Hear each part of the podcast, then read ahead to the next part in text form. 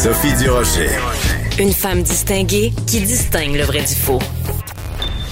Vous écoutez Sophie Durocher.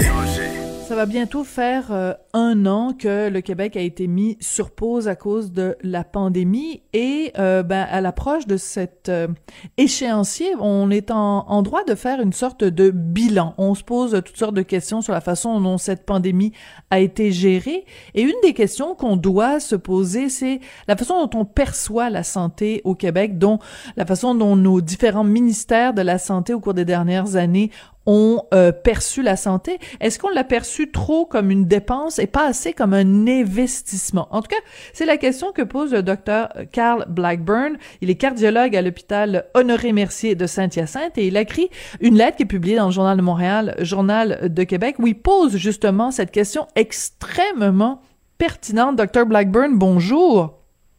Bonjour, Madame Durocher. Docteur Blackburn, vous posez euh, cette question-là en vous basant sur différentes expériences personnelles au fil euh, des ans. Pourquoi vous avez décidé de prendre la plume pour poser cette question-là au, au lecteur du Journal de Montréal, du Journal de Québec? Ben, en fait, euh, comme vous mentionniez, c'est, mon expérience qui, qui me qui m'a fait penser à ça. Puis je me disais, bon, on parle beaucoup de l'impact économique de la COVID. bon, on sait que ça a un lourd impact. On le, on le constate là euh, chez euh, il y a plusieurs plans euh, des secteurs de l'activité économique qui sont retardés. Alors, je me disais, en fait, sur un, de mes corps de travail, il n'y a, pas longtemps, j'avais un patient qui était dans une chambre à quatre, qui était en attente de pontage, et puis ces trois ces trois voisins ont testé positif pour la, la COVID. Donc, euh, on a eu très peur. Heureusement, il n'a pas été euh, affecté là, par la COVID. Je ne sais pas par quel miracle, parce qu'on s'entend, les mesures de protection sont quand même euh, minimes. Alors, c'est là, je m'en suis. En fait, ça me ça me rappelé que nous, ici à Saint-Hyacinthe, au début des années 2000, quand j'ai commencé à pratiquer, on a eu une, une, infestation de champignons. Donc, il a fallu, en fait, vider l'hôpital pendant presque un an et demi pour la décontamination. Donc, à l'époque, l'équipe médicale s'était réunie, puis on avait euh, élaboré plusieurs scénarios pour mhm. essayer de, de, voir ce qu'on allait faire, ce qu'on allait seulement enlever, euh, remettre comme c'était à l'état euh, euh, antérieur, ou en profiter pour remettre l'hôpital à niveau, faire des chambres des chambres privées avec salle de bain privée. Parce qu'à l'époque, on s'entend, ça commençait là, les, euh, les bactéries résistantes et tout. Là, donc, on était au courant de ça, de ce phénomène-là. Donc, c'est sûr qu'il faut, faut, se remettre à l'époque, euh, les gouvernements euh, successifs avaient la, vision de couper les, dépenses, euh, d'économie. donc, c'est sûr qu'on est allé à, la, à, refaire tout simplement à neuf l'hôpital, mais sans changer les plans, sans, sans changer les chambres. On nous a laissé avec quand même pas mal de chambres à quatre, à deux, quelques chambres euh, privées, mais euh, c'est à peu près, euh, mais pas, pas suffisamment. Alors, si, puis en plus, nous, en quelques années après, en 2006, on a eu l'épisode du C'est difficile, Et là, qui a été, qui a été aussi sur plusieurs mois. c'est sûr que la, configuration de l'hôpital n'a pas aidé.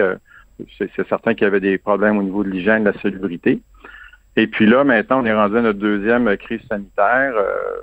Puis euh, bon, quand, quand j'ai vu ça, quand mon, patient, quand, quand ça, me fait réaliser, il faudrait que nos gouvernements, nos décideurs publics euh, mm-hmm. réalisent que euh, oui, c'est sûr, c'est beaucoup de sous là, ce qu'on, toutes les, les, mises à niveau, ce qu'on demande au système de la santé, puis aussi au niveau du système de l'éducation, parce qu'on on, on, le vit aussi dans les écoles actuellement.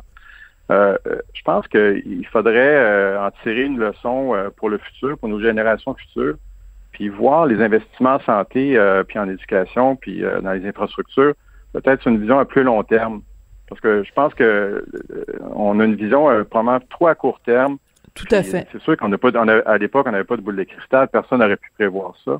Oui, mais, quand même. C'est ça qui m'a amené à cette, à cette réflexion-là. donc. Euh. Oui, je comprends tout à fait ce que vous dites. C'est-à-dire qu'en effet, en 2000, personne pouvait. Euh, euh, tu sais, c'est facile maintenant de dire on aurait dû le savoir, mais personne pouvait imaginer en 2000 que 21 ans plus tard, il y aurait une pandémie mondiale et que les gens mourraient par par dizaines de milliers. On comprend fort bien. Cependant, en 2000, qu'est-ce qui aurait empêché, en effet, qu'on mette plus d'argent et qu'on s'assure que les gens aient des chambres individuelles. Parce que, écoutez, moi, ça me donne des frissons dans le dos, Dr. Blackburn, quand je vous entends, parce que comment je veux moi, je suis pas euh, une spécialiste de la santé, je suis pas médecin, j'ai pas fait des années d'études comme vous, mais je suis capable de comprendre que dans un hôpital où les gens sont malades, les gens ont plus de chances de, de, de guérir s'ils sont tout seuls dans leur chambre avec leur propre toilette que s'ils sont quatre dans la même chambre. Ça s'appelle le GBS, là, c'est le gros bon sens. Effectivement, euh, votre point est excellent. Euh, c'est exactement ça qui qu'on aurait dû implanter à l'époque, mais par des considérations, pour des considérations d'économie, euh, de déficit zéro.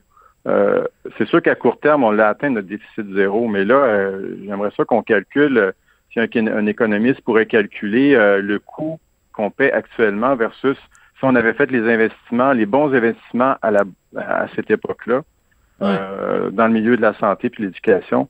Est-ce qu'on aurait, je dis pas qu'on n'aurait pas eu d'impact, je pense que conscient que euh, on n'aurait pas empêché la pandémie, mais je pense qu'on aurait été en mesure de euh, les impacts euh, autant du point de vue économique que du point de vue des patients de la santé.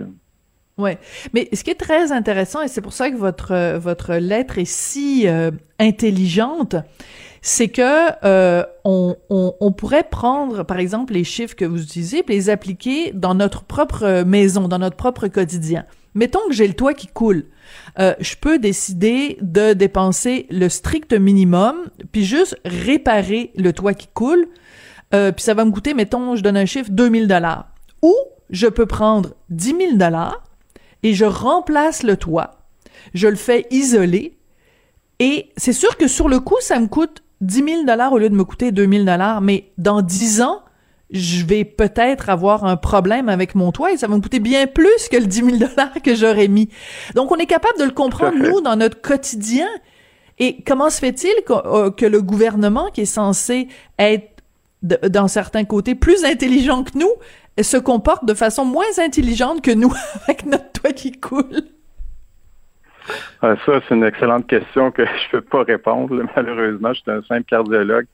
J'ai pas de notion en économie. Euh, c'est sûr que c'est le gros bon sens qui, nous fait penser à ça, mais euh, je, suis tout à fait d'accord avec votre point. D'accord. Euh, je sais qu'on peut pas parler spécifiquement de votre euh, de votre patient et de, de, son état de santé, puis c'est pas ça mon propos non plus. Mais quand même, quand euh, vous avez, quand vous rentrez dans une dans une salle à l'hôpital, dans une chambre, et que vous avez un patient qui est là pour une raison X, et qu'il y a trois personnes autour de lui qui ont la COVID, euh, j'admets que c'est assez inquiétant. Puis vous nous avez dit tout à l'heure, les mesures sont peut-être pas euh, euh, euh efficaces à, à 100%. Donc, comment on fait quand on travaille dans un hôpital en 2021 pour s'assurer justement que, euh, parce que vous nous avez dit c'est un miracle. oui. Oui, c'est ça. C'est sûr que c'est sûr que comme soignant, là, on a peur. Là, on a peur pour nos patients. on, on, craint euh, continuellement que, que les, patients soient euh, infectés là, euh, par des, des, des, ça peut être du personnel, ça peut être des visiteurs, même si on contrôle les visites. Euh, tu sais, le virus, c'est un virus quand même qui, aime le, qui aime le monde. oui. on va se le dire. Là. donc, il aime qu'on, qu'on il aime les contacts humains, même si on les on essaie de les diminuer, les minimiser, il reste que euh, on peut pas les, baisser à zéro. Donc, c'est sûr que quand on a des patients euh, comme nous en cardiologie, c'est des patients à, très, très, à très, très à risque de oui, la comorbidité de la, COVID. Donc, c'est sûr que ça, ça nous préoccupe. Puis, euh, euh, puis là, on est un peu, on se sent un peu impuissant parce qu'on n'a pas les outils optimaux pour les protéger. comme ce patient-là, j'aurais aimé ça qu'il soit dans une chambre isolée, mais il a fallu que je me batte pour le mettre dans une chambre isolée. Euh, ça a été compliqué parce que, bon, c'est pas parce que l'administration voulait pas, mais elle pouvait pas parce qu'il y avait plus de lits dans l'hôpital. Euh, hmm. C'était impossible de, faire un jeu de domino, vous comprendrez bien. Là. Donc, essayer de, changer un patient de place, puis euh, c'est vraiment compliqué. Tu sais, c'est pas pour blâmer personne, mais je pense que la situation. c'est sûr que si on avait eu des, infrastructures adéquates, là, un peu comme le CHUM puis le, le CUSUMON actuellement, euh, c'est sûr qu'eux, ils ont des éclosions, mais c'est plus facile à contrôler que, dans notre secteur. Imaginez, il y avait une chambre à quatre, il y en a trois sur quatre qui, ont été positifs. si on avait eu une chambre isolée, c'est sûr que ça aurait, ça aurait, eu moins d'impact. Les voisins sont plus loin. Là. Ben non, ben non, c'est sûr, c'est logique. De toute façon, nous-mêmes, on le sait pour nous, euh, que on nous demande justement de, de minimiser les contacts. Ben si, on, se trouve dans un hôpital puis qu'on favorise les contacts, on va complètement à contresens. On fait plaisir au virus au lieu de le combattre. C'est vraiment, on lui offre ça quasiment quasiment sur un, sur un plateau d'argent.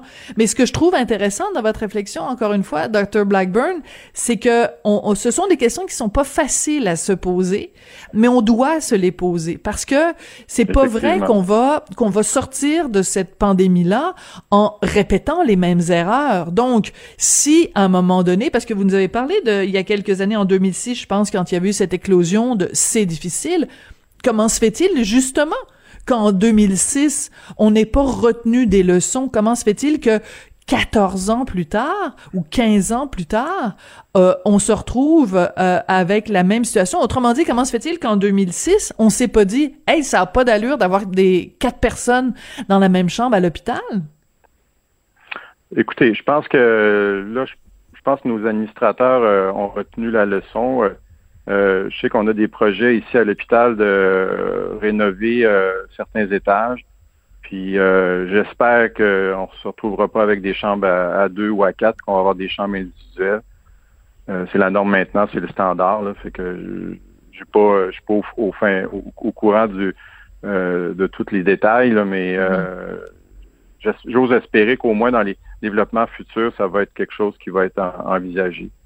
Ben, on, souhaite. beaucoup de coûts, euh, comme vous disiez tantôt, c'est beaucoup de coûts pour le moment, mais je pense que pour le futur, on ne sait pas euh, euh, ce qui va nous tomber dessus. on n'a même pas encore fini là avec la COVID. Alors, combien de temps on va être prêt avec ça, puis qu'est-ce qui va nous tomber dessus après, on ne sait pas. mais je pense que c'est important qu'on retire cette leçon-là, qu'on ait des actions pour éviter là, que ça, ça redevienne un peu le chaos euh, comme on a eu euh, depuis un an.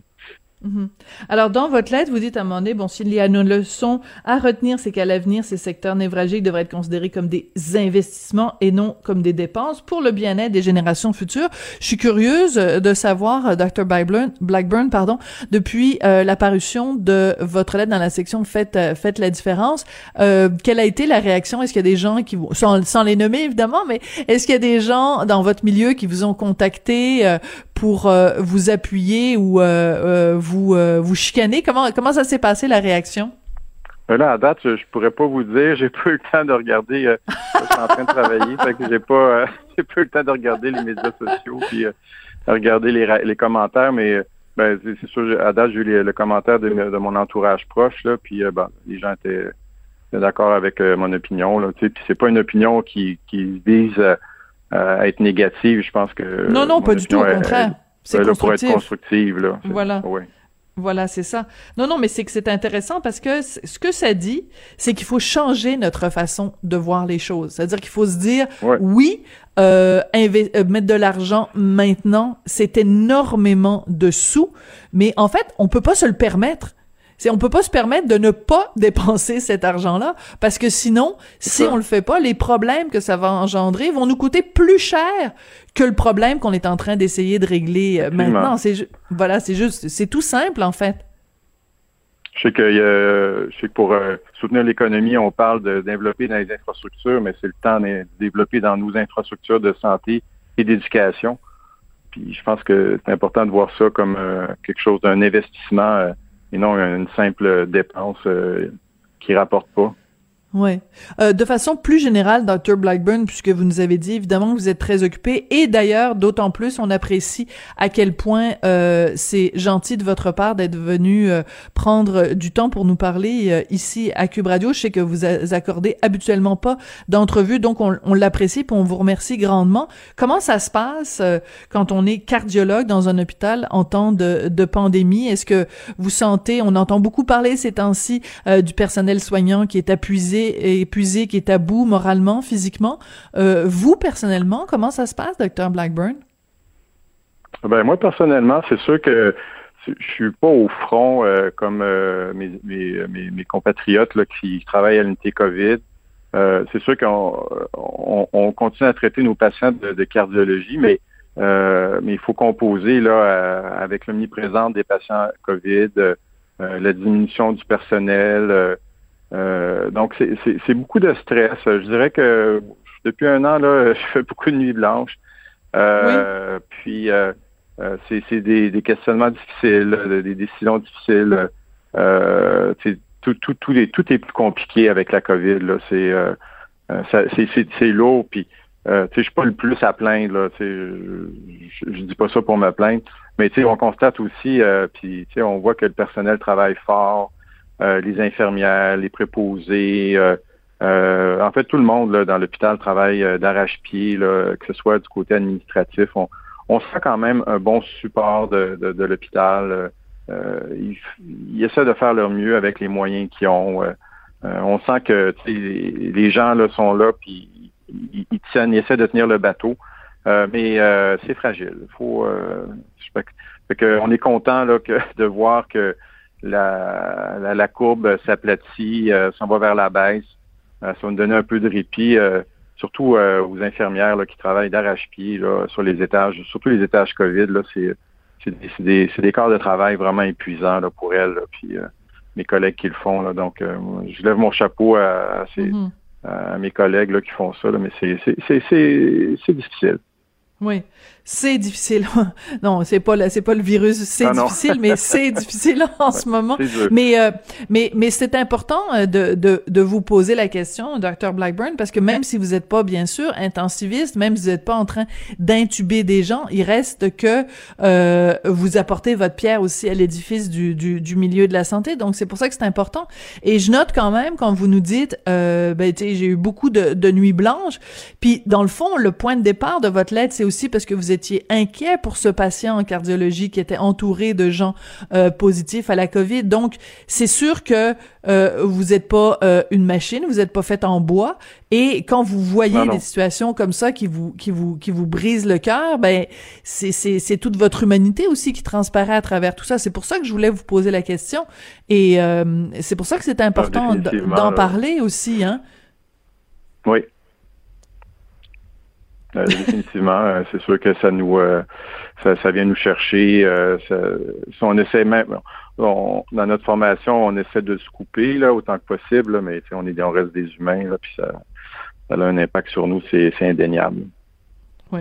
Ben écoutez, je vais vous dire comme je dis euh, toujours aux gens euh, de personnel de la santé euh, que je croise, que ce soit des, des infirmières, des médecins, peu importe, des, des, des préposés, merci pour tout ce que vous faites pour nous. Puis surtout dans ce cas-ci, merci pour votre lettre parce que je pense que c'est une réflexion euh, extrêmement importante de changer notre façon de voir ou de changer la façon dont le gouvernement voit l'argent qui est mis euh, en santé, d'arrêter de faire des économies de bout de chandelle euh, et de tourner les coins ronds, puis de voir sur le long terme au lieu de voir vraiment juste sur le, le, court terme, parce qu'il y a sûrement des, des, des maladies ou des peut-être même des morts qu'on aurait pu éviter si on avait été mieux organisé. Je pense que c'est un peu ça qu'il faut retenir. Dr. Blackburn, merci beaucoup merci beaucoup, Mme Durocher. Ça a été un plaisir.